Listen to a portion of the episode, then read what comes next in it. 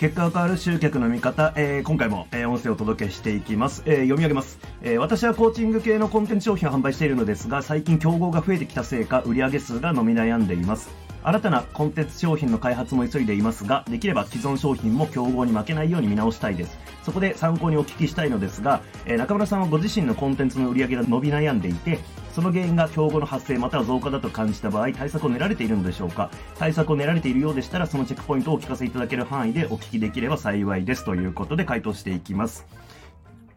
えっと、まあ、僕がやっているコンテンツビジネスっていう領域に関してもめちゃくちゃ競合増えたんですよ。まあ、それこそ2019年、え僕が独立した当初っていうのは、えー、やっぱりまあ僕の業界周辺で言うと、まあ、高額講座作って販売しようみたいな感じだったんですよね。で、まあ、コロナの前だったんで、えー、それこそ、えっ、ー、と、リアルセミナーに会場に人を集めて、で、そこでセールストークを聞いてもらって買ってもらうみたいなのが主流だったんですよね、流れとして。で、まあ、それは僕は前職時代かなりやってたわけですけども、うんと、まあまあ、独立したタイミングでね、それも疲れたんで、やりたくないなっていうんで、も最初からコンテンツ販売を中心にしようっていう感じで独立しました。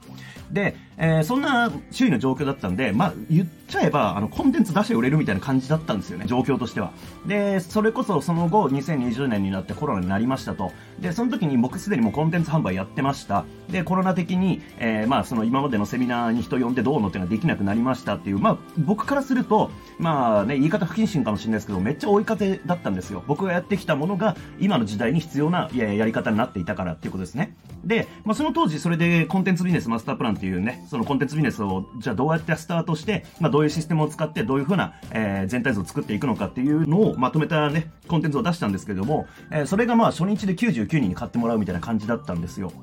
うん。まあ、という感じだったんで、まあ、めちゃめちゃこう追い風だったっていうのがあります。ただ、今、このね、2024年になりましたけれども、今、じゃあコンテンツビジネスの始め方教えますよみたいなコンテンツ出したところで当然売れないんですよね。なぜならもう状況がもう変わっていて、コンテンツビジネスっていうのはもう言葉も、えー、まあかなり市民権得たというかね、多くの人が知っている言葉になったし、まあコンテンツビジネス始めましょうみたいな、えことを言う人も増えたんで、まあ当然ですけど同じ売り方じゃもう売れないと。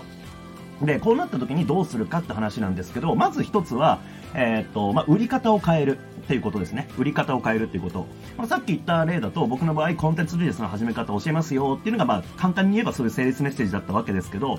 うんと、まあ、その後、えー、じゃあ、競合が増えてきましたって時に、じゃあどういう言い方に変わるかっていうと、実際に僕がやったのは、えー、まあ、コンテンツビジネスの需要が増えてきたっていう状況があったんで、あの、コンテンツビジネスが、え、今の時代必要である。でも、えー、うまくできない。なんかやり方わからんっていう人が増えてるよね。だったら、えー、僕が今やってるような知識をそのままあなたが仕入れて、それを他の人に提供できるようになったら、クライアントコンサルとして取りやすいんじゃないか、みたいな切り口で、え、商品を売りました。で、また別の切り口としては、周囲の状況から言うと、集客の仕組み化とか自動化しましょうみたいなのが増えてきたんで、その中の僕のね、コンテンツの一部の、うんと、まあ、アップセルを使って、売り上げどんどんね、あのまあ、購入の単価を上げるっていう、まあ、テクニックがあるわけですけども、そのテクニックの部分だけを抜き出したセールスデータを書いて、えー、で、それが学べるのがこのプログラムです、みたいな感じにしたんですね。だからあくまでコンテンツビジネスの始め方が学べますよではなくて、えー、アップセルで、えー、一気に購入単価を引き上げていくってその戦略が学べますよ、この中に入ってますよ、みたいな切り口に変えたっていうこと。まあ、こんな感じで、えー、競合が今言ってることは何なのか、じゃあそことちょっと違うことを言うためには、どんな、こう、とこにフォーカス当てればいいのか、みたいな感じで、まあ、売り方、セールスメッセージを変えるっていうのがやり方の一つ。で、うんと、もう一つは、うん、残念ながら、あのね、競合が減ることはないですから。で、既存商品って、まあ、基本的にはやっぱり売り上げって伸ばしにくいんですよね。いつだって新商品の方が売れやすいんですよ。まあ、これっていうのは、えー、世の中の流れ全部見ててもそうだと思うんですよね。例えば、えー、今僕の手元には、これ iPhone 何なんだろうな。なんかがありますけど、えー、昔僕は 5S っていうのを使ってました。え iPhone 5S ですね。今 iPhone 5S 売れますかねっていうと、まあ、売れないわけですよ。当然ですけど、売れるのは新しい機種なんですよね。で、他の物事もそうです。えー、例えばコンビニとか行っても、なんかいつでも新商品出てますよね。まあそんな感じで、新商品ってだけで、えー、それがニュースになるし、注目浴びるしっていうことで、新商品っていうのが売れやすいんですよ。そう。っていうところもあるんで、えー、なので残念ですけれども、損切りしちゃいましょうっていうのがやっぱありますよね。うん。えっ、と、まあ、そうだな、えー、対策を練るっていう意味では、まあ、その売り方を変えていくっていうところと、えー、まあ、このね、質問でありますけど、新たなコンテンツ商品の開発も急いでますがっていうところですけど、えー、既存商品ね、なかなかこう、こねくり回しても、こう、なかなか売り上げが伸びにくいっていう時は来るんで、えー、その時にはもう損切りしちゃって、えー、そいつのことは忘れて、え、新しいところに集中していくっていうのが必要かなっていうところですかね。うん、まあ、あとは、えー、まあ、競合が増えていくっていうのがまあ分かってるわけじゃないですか、その状況としては。ってなるんで、あの、まあ、常にね、そのなんか、どういう流れになるかなっていうのを予測しておくっていうのは結構重要かなっていうふうに思います。まあちょっとこれ予測に関しては、えっ、ー、と、これはまあ僕のコミュニティのメンバーにはいろいろ話はしたんですけれども、えー、ちょっとそれは、えー、コミュニティのメンバーだけに留めたいなっていうんでちょっと控えますけれども、まあそんな感じで、え、今後こういう今流れになってるからこっちに動いていくだろうなみたいなのをやっぱり立てておく。で、そっちの方向性に対して、えー、なんかちょっとこう、ボール投げてみたら、反応良かったら、じゃあそっちの方向に進んでいこうみたいな感じで、えー、リストを使ってね、チェックして進んでいくっていうのがあるかなと思います。えー、まあ過去の事例で言うと、えー、それこそさっき言ったのが、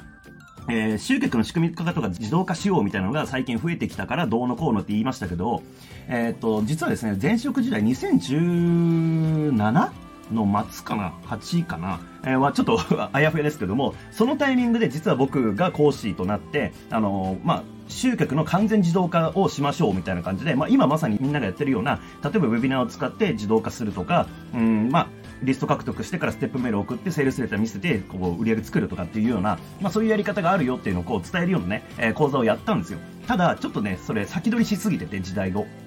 で、それでまあちょっと滑ったっていうのはあるんですよね。多分、えー、あれが2020年か21年ぐらいに、えー、やってれば多分もっともっと、あの、注目を浴びたね、えー、プロモーションになったんじゃないかなっていう感じなんですけど、まあ一応予測をしながら進んでいくけども、えー、あんまりみんなが今求めてないものの方向に行っても、えー、それは今は受け入れられないってこともあったりするんで、だからま今さっき言ったようなリストにこうボール投げてみて、えー、反応を見て、うん、今反応取れるんだったらちょっとやってみようみたいな感じで、まあ進んでいく。うん、だ予想を立てながら、チェックしながら進んでいくっていうのが重要かなっていうふうに思います。えー、そんなとこですかね。えー、まあとにかく既存商品、まあどうせね、いずれ埋もれていきますんで、だからこそ、まあ、早めに損切りするでもいいし、えー、まあ、新商品をね、早く作るっていうことでもいいし、まあ、とにかく対策は必要ですよね。というわけで、まあ、今回の音声がなんか参考になれば幸いです。ありがとうございます。